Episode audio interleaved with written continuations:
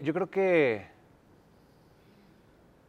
mi, enfoque cuando tomo la decisión de crecer en algo, no dudo de que lo vaya a lograr. O sea, para mí no es cuestión de si lo voy a lograr o no. Tal vez solo es, pues, tal vez me tarde más o me tarde menos. Pero suelto eso. Sé que lo voy a lograr. Punto. Y si hago, pero jamás dudo. O sea, no, no, no me atoro en la conversación del conflicto de si lo lograré o no, porque ya lo decidí. Sí, sí, al- justo, Mi, ¿no? mi, mi conversación va mucho más enfocado en el cómo sí. Entonces, si, si tengo algo que no funciona, digo, ok, ¿cómo sí? Lo puedo, lo- ok, o sea, ¿qué puedo aprender de esto?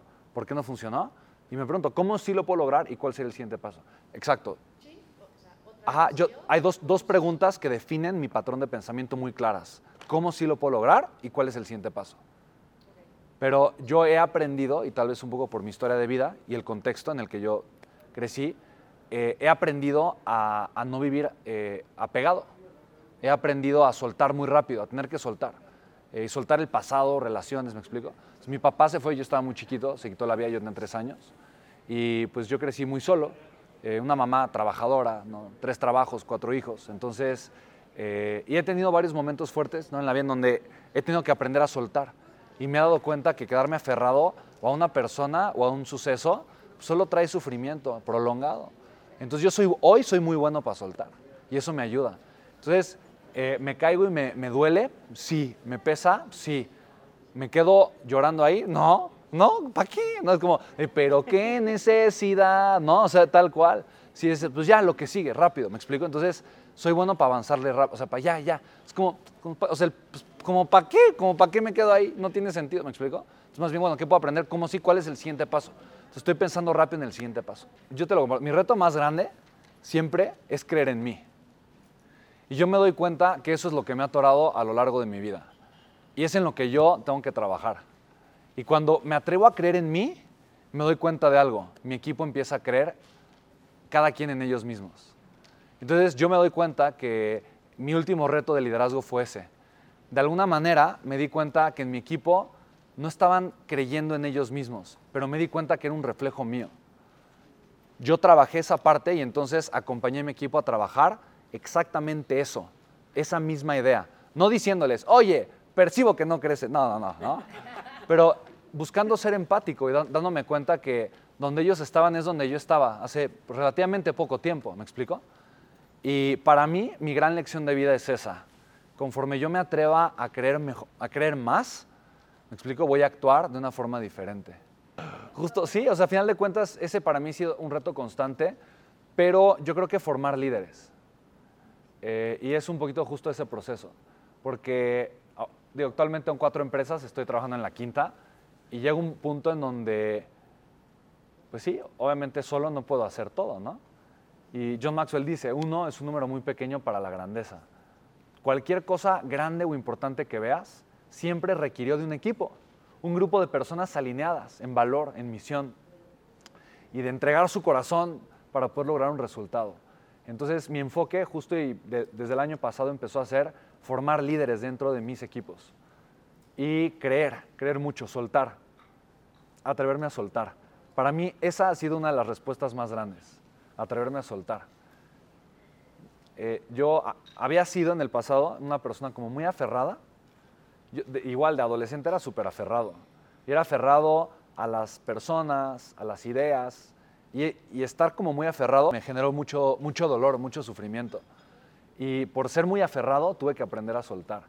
Y el momento más fuerte de mi vida, cuando aprendí realmente a soltar, fue una vez estando en el hospital. Con, tengo dos hijos. Mi hijo chiquito se llama Ronnie y él tiene síndrome de Down. Y se puso, estuvo, ha estado dos veces internado en terapia intensiva. Eso nació con un problema en el corazón. Después de su operación, ya nues- nuestra vida cambió. Lo operaron del corazón y ya jamás en la vida se volvió a enfermar de nada. Pero antes de eso estaba muy chiquito para que lo pudieran operar. Entonces tenía muchos problemas porque como no funcionaba bien el corazón, los pulmones no funcionaban bien. Entonces porque la sangre no llegaba oxigenada a los pulmones y entonces tenía muchos problemas. Y entonces una gripa chiquita se le hacía una neumonía así. Y estuvo dos veces en el hospital en terapia intensiva por neumonía. Y en una de esas, eh, para mí, estaba en, el Hospital Nacional de Pediatría eh, en el INP, ahí en, aquí en Periférico e Insurgentes. Y yo recuerdo estar en la madrugada a las 3 de la mañana, como con 300 o 400 papás. eh, te ponen ahí en el vestíbulo y todo el mundo duerme ahí en el piso. Yo en una banquita, literalmente, así con mis chamarras ahí buscando pues, medio dormir. Se me acercó una enfermera y dijo, oye, tu hijo está muy grave, si te llamamos es posible pues, que te tienes que venir a despedir de él. Entonces, yo, pues ya, me solté a llorar, ¿no? Y diciendo, o sea, obviamente, pues no quería que nada le pasara a Ronnie, ¿no? Y para mí fue muy fuerte. Yo creo que los, ha sido los momentos más, más duros de mi vida. Y estando ahí, pues aprendí a soltar, porque me di cuenta que pues, la vida se va en un, en un instante, que se va en un momento. Me di cuenta que, pues, ni mi hijo me pertenece, ni yo me pertenezco. Me di cuenta que la vida es un momento, un pestañeo en, ¿no? en la historia y, y eso es un recordatorio que constantemente a veces pues, llega a mi vida, ¿me explico? Tuve un accidente a los 16 años y, me- o sea, es recordar que la vida es tan pasajera y yo elijo cómo voy a vivir. Y si yo me quedo aferrado a un problema, a una persona, a una situación, pues dejo de vivir y convierto de ese problema en mi realidad. Entonces, yo en ese momento aprendí a soltar y con mucho amor solté el resultado. Y como a las dos horas me llama, entonces, familiar de James, ¿no? Y entonces llego todo angustiado y me dice, "Es que su hijo tiene hambre, no ha comido, dele una mamila, ya las enfermeras están ocupadas. Y yo, ok, ok, ok.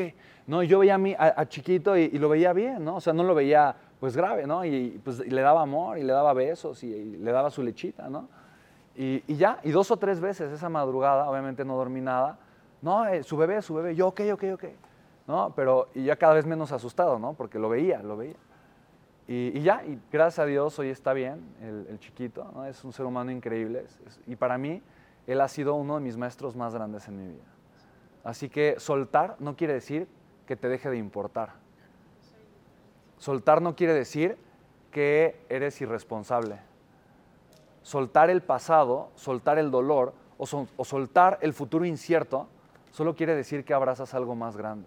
Tal vez abrazas tu verdad, tal vez abrazas una realidad más profunda, tal vez abrazas tu grandeza, tal vez abrazas tu propósito, tal vez abrazas lo que realmente importa. ¿vale? Así que yo creo que eso es